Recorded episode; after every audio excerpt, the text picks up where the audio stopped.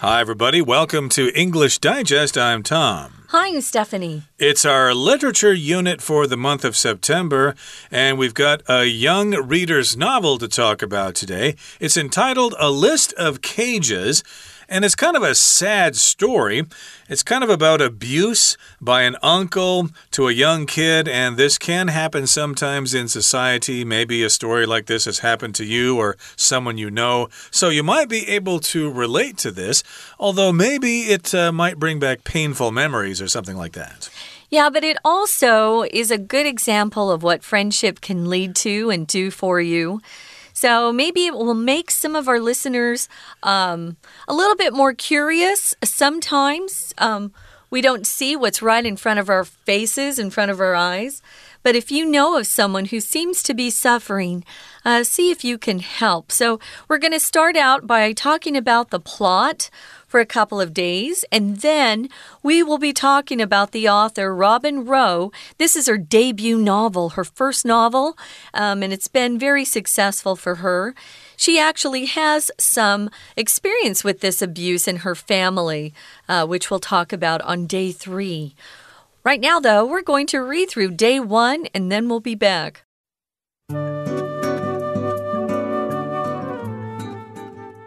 Adam and Julian couldn't be more different. Adam is a popular, confident high school senior, while Julian is a quiet and lonely freshman. Yet the two boys share a unique relationship. They first became friends in elementary school, when Adam was Julian's reading buddy. Later, when Julian's parents passed away, Adam's mother took Julian in, and they became foster brothers. However, since moving in with his uncle, Russell, Julian has begun to withdraw more and more. He's been missing classes and skipping school counseling appointments. The boys' old friendship is revived when Adam is asked to spend time with Julian for course credit. Adam welcomes Julian into his group of friends, but soon realizes Julian's troubles run deeper than he expected. When visiting his house to check on him one day, Adam comes face to face with Russell, who aggressively questions him and then slams the door in his face. Adam later tells his girlfriend, Emerald, that there is something off about Russell. After Adam leaves, Russell turns his wrath on Julian. He beats the boy with a stick for violating his rules and even hits him in the face, leaving noticeable wounds. Once Russell leaves, Julian flees to the home where he used to live with his parents. Adam finds him there and is horrified to see Julian's face and clothes covered in blood. Realizing what's been happening, Adam takes Julian to safety at Emerald's house. Though Adam wants to call the police, both Julian and Emerald convince him not to, as it could endanger Julian further. Instead, they clean his wounds and care for him until he goes home on his own. Okay, everybody, let's talk about the contents of today's article. The title is A List of Cages, a story of tragedy and triumph. Now, you might have to read the book to find out exactly what that title means, but we'll tell you literally what it means. A list of something just means you've got an item, you've got some items written on a piece of paper, like a list of things that you need to buy at the supermarket, for example, a carton of milk, a pound of butter, some meat need some uh, beans and stuff like that. That would be a list of items. And cages, of course, are structures that we keep animals inside if there are if they are our pets, like bird cages, for example. So the cages could be referring to all the places that Julian has to stay in because he's having a hard life and lives in different places.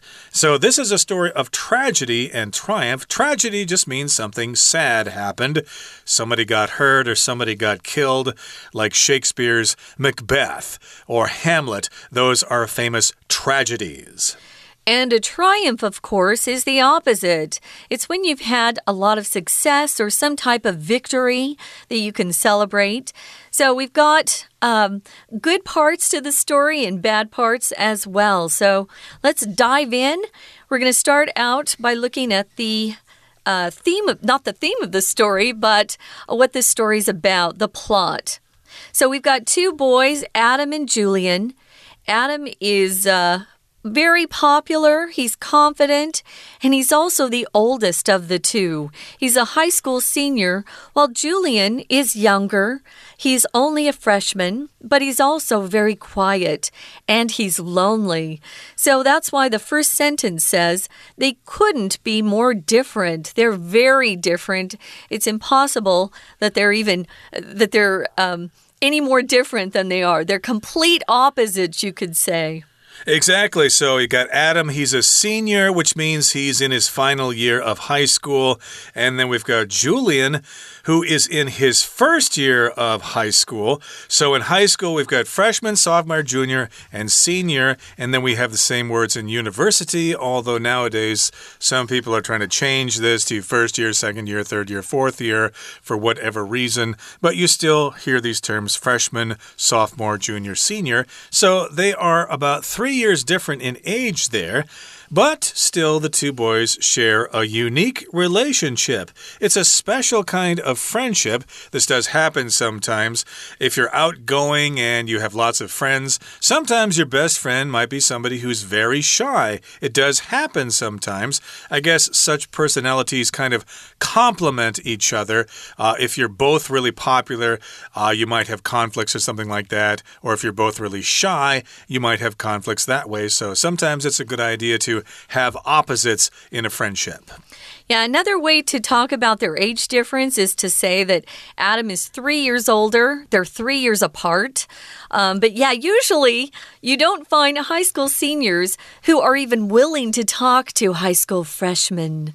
Mm. High school freshmen are babies, according to the seniors. Uh, I went to a three year high school, so we didn't have freshmen in my school.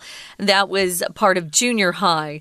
Uh, but a lot of high schools in America and other places have four year high schools. And so you have these very young freshmen uh, going to classes with these really cool seniors. They think they're cool, at least. Mm. So they first became friends in elementary school way back when they were just young boys. Um, Adam was assigned to be Julian's reading buddy.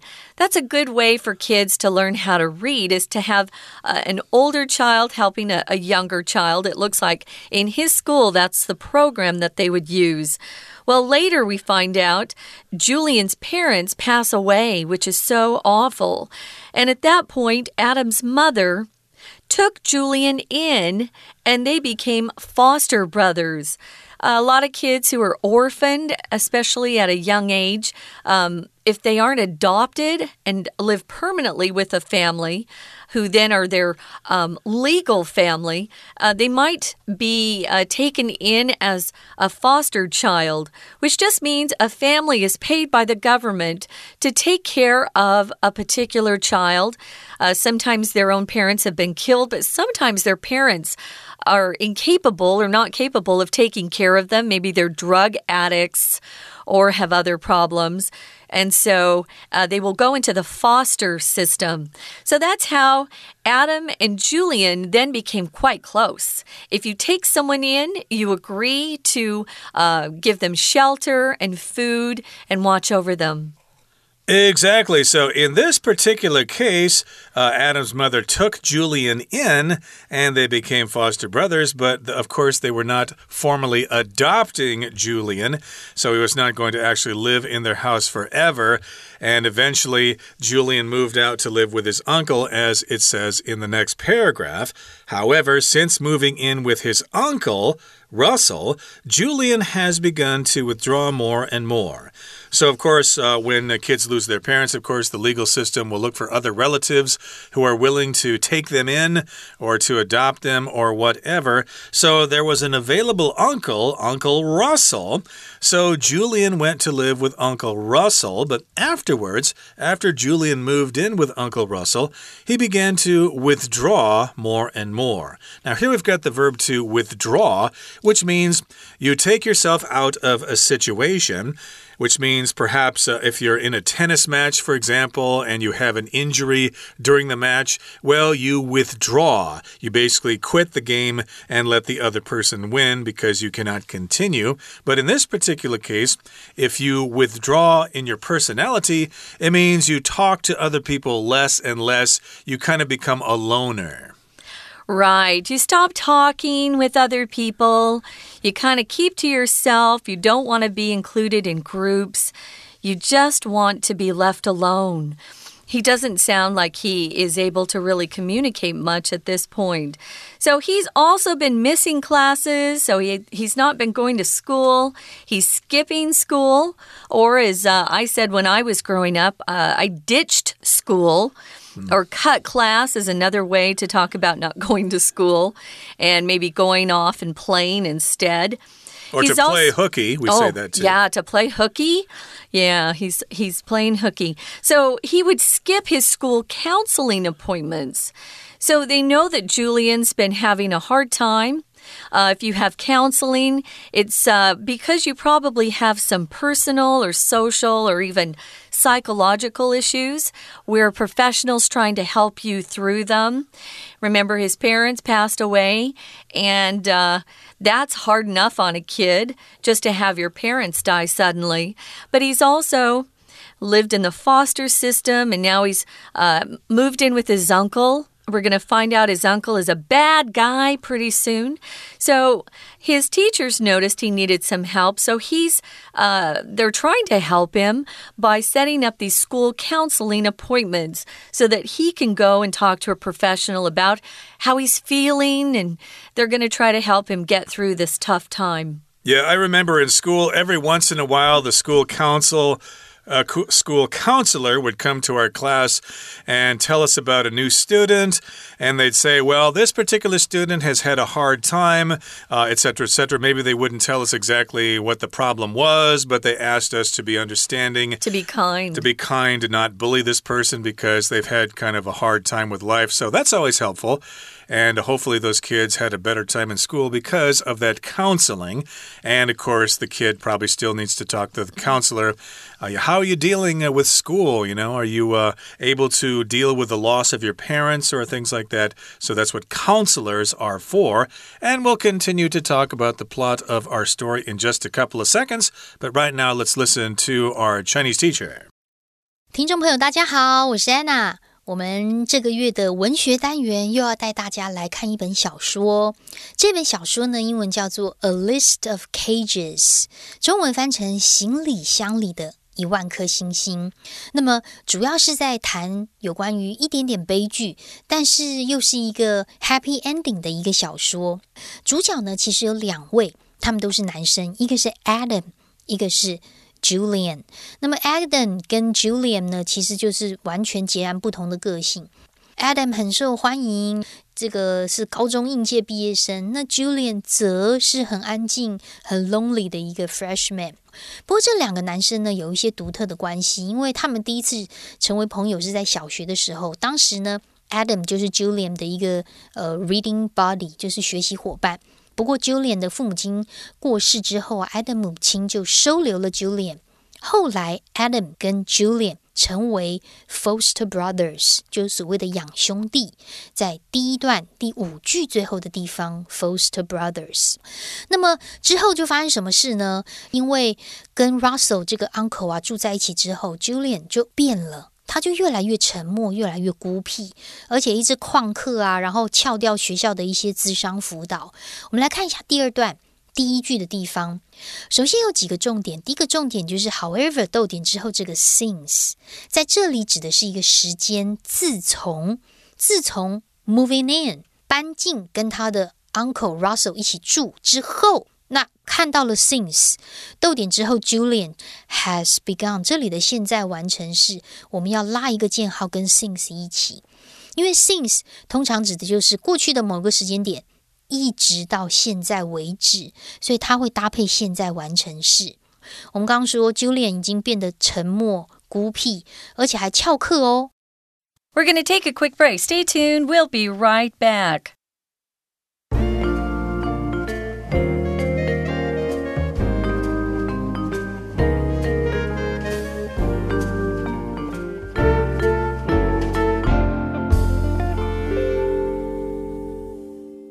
Welcome back, guys.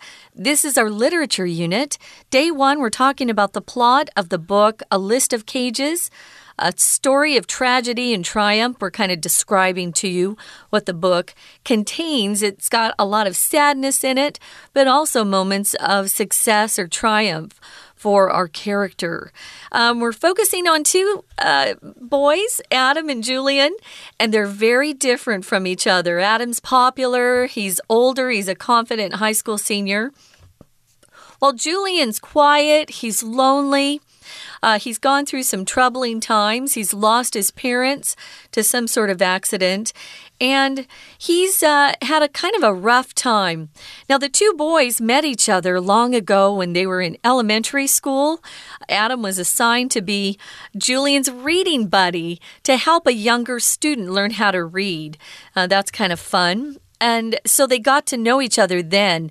But later, when Julian's parents died, Adam's mother took Julian into their home and was his foster mother for a while. And Adam and Julian uh, got to know each other better then. Well, after a while, the government was able to find a relative to take in Julian, and that was his uncle Russell. But it sounds like that wasn't a great move because Julian then began to withdraw more and more. He'd stop talking with kids, he didn't want to uh, socialize at all. He stopped going to classes sometimes and even skipped his school counseling appointments uh, where a therapist or a counselor could help help him talk through some of his um, issues at that point. Now, the boys' old friendship is revived when Adam is asked to spend time with Julian for course credit. So he's going to get some credit towards graduating if he's able to meet with Julian. Sometimes that happens, which is a great program. If you revive something, you bring something back that's either dead or hasn't been used for a while to revive. Maybe you were friends with somebody in elementary school and didn't see them again until you were 60. Well, you might want to revive that friendship, renew the friendship. You could say that too. They renewed um, their relationship, their old friendship was renewed or revived when Adam was asked to spend time with Julian for a class for course credit. Yeah, they hung out a lot originally, but then Julian moved in with his uncle and he became withdrawn. And maybe Adam and Julian didn't hang out so much. But then their friendship was revived when Adam was asked to spend time with Julian because Adam would get some course credit. If you uh, hang out with Julian and help him out with his classes or whatever, hey, you'll earn extra credit. And Adam welcomes Julian into his group of friends, but soon realizes Julian's troubles run deeper than he expected.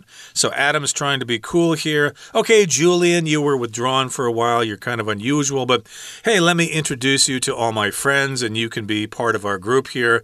But then, as he got to re know Julian or get to know him again, he realized that, hey, Julian's got some problems here. These troubles run deeper than he expected. So I guess uh, there was some problem, some problems with Julian living with his uncle.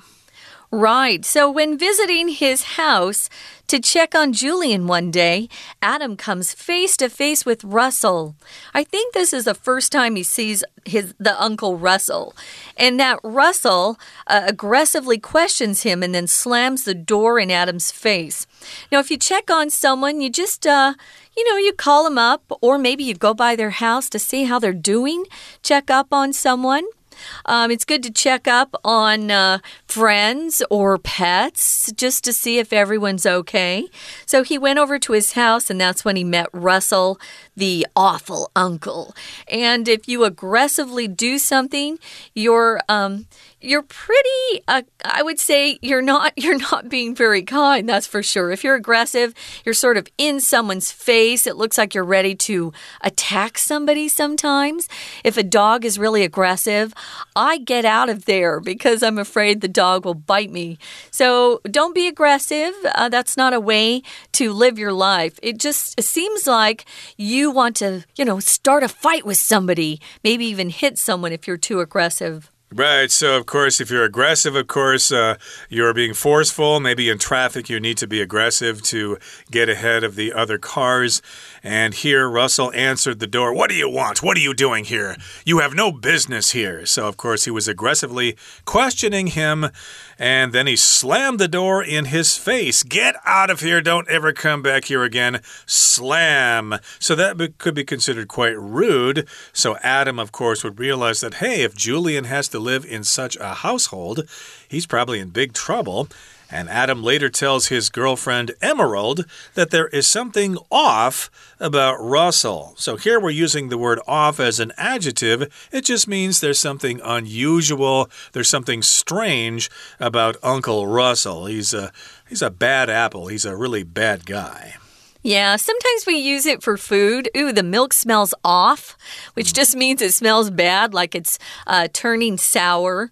Probably shouldn't eat that food if it smells off. Um, off sometimes it means also that someone's a little bit crazy. There's something off about that person. Maybe you don't know for sure or clearly what's going on, so you use that word off, just kind of weird, unusual, as Tom said. So after Adam leaves, after he, you know, has this uh, confrontation with Russell, um, Russell turns his wrath on Julian. Wrath here means, means anger. Uh, he's furious uh, because Adam went there to see Julian.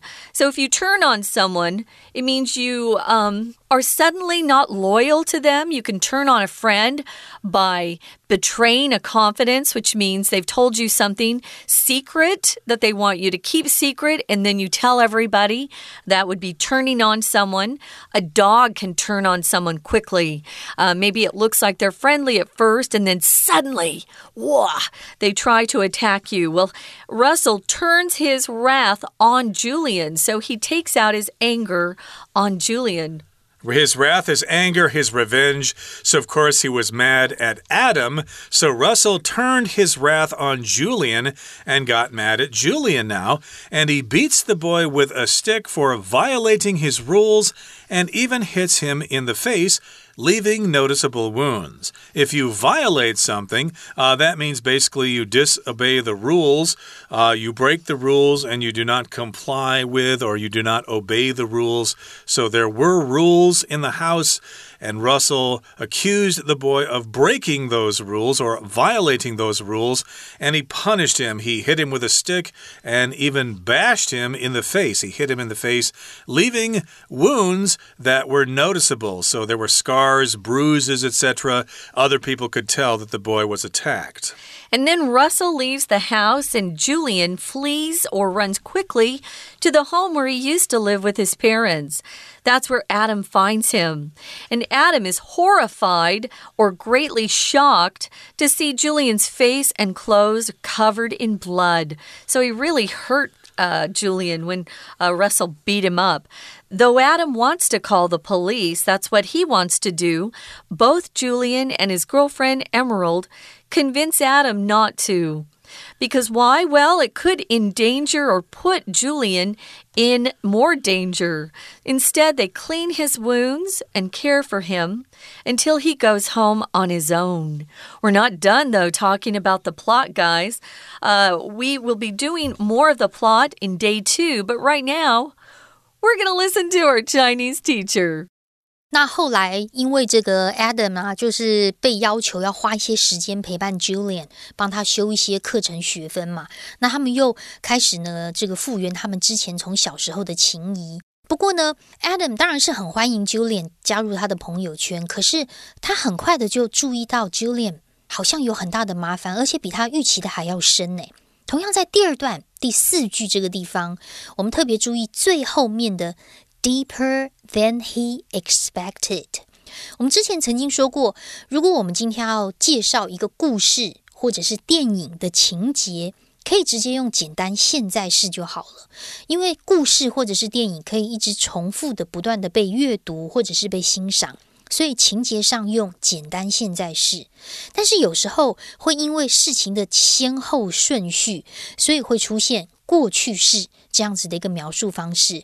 例如在这里，我们看到本来都用现在式。例如，在这句话当中的 realizes，Adam 了解到 Julian's troubles，Julian 他遭受到的麻烦 run deeper than he expected。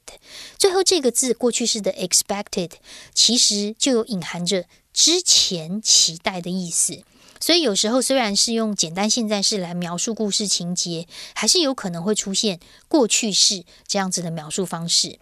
那么之后呢，有一天就是 Adam。要去 Julian 他们家查看一下他的情况，他刚好就跟 Russell，也就是他这个 uncle 嘛，面对面。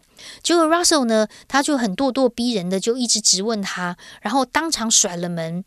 后来 Adam 就觉得很奇怪，所以就告诉他的女朋友，哦，他女朋友叫做小翠，哦，英文就是出现在同样第二段第六句这个地方。Emerald，他觉得有一点怪怪的。那 Adam 离开之后呢？这个 Uncle Russell 呢？他居然就把怒气转向 Julian。他做了什么事呢？他用棍子殴打 Julian，而且还打他的脸哦。在第三段第二句的地方出现了“打”的两个动词。